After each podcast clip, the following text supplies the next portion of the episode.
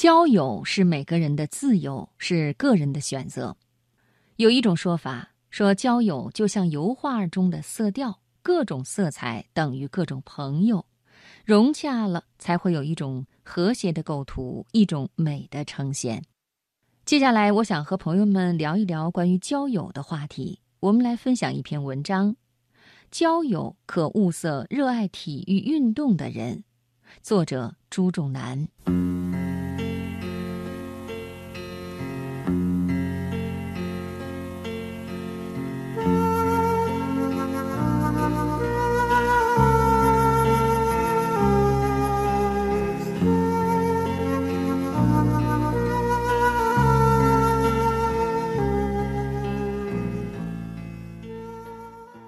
交友是国画中的呼应。有山必有水，有树必有鸟，有花必有草，相互衬托，才显得不冷清，不入孤静。正常的人都是有三五知己的，都是有熟人朋友的。国人的交友是有一种文化的，有桃园三结义，有食客三千，有梁山伯一百零八条好汉，有抵足而眠。有舍命陪君子，有礼贤下士等等。有了朋友，有了志同道合的同道者，生活会多姿多彩，有福同享，有难同当的日子显得格外珍贵。如喜欢交友的人一样，社会上有一类人是不喜欢交友的，他们离群所居，做事独来独往，说话不时会冷言冷语。待人喜欢袖手旁观，评价事物怨声不断。这类人也有他们的同类，他们获得快乐的途径十分清楚，就是去抱怨别人，抱怨各类事物，抱怨了一个晚上，他们又迅速分开。每个人又处于离群所居的状态，去构思下一次要抱怨的对象和要挤压的对象。只有这样，他们才显得。似乎充实一些。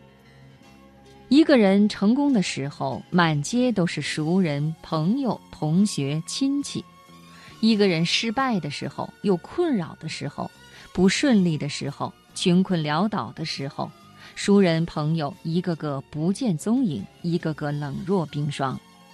这种朋友要来干什么？交来何用？交友的时候，我们可以物色、留意一些喜欢体育运动的人，一种有体育精神的人，喜欢体育的人，常参加体育活动的人。他们人生中有几种品格是十分可贵的：一种是对输赢有一种不往心里去记恨、记仇的正确理解；他们参加竞赛，常有输赢。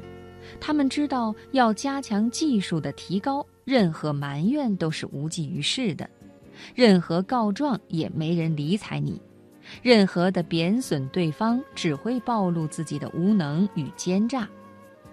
第二种态度是运动的团体合作，会使人产生一种互帮的精神，一种团体的荣誉感，而不是那种自我意识强、狂妄自大的人。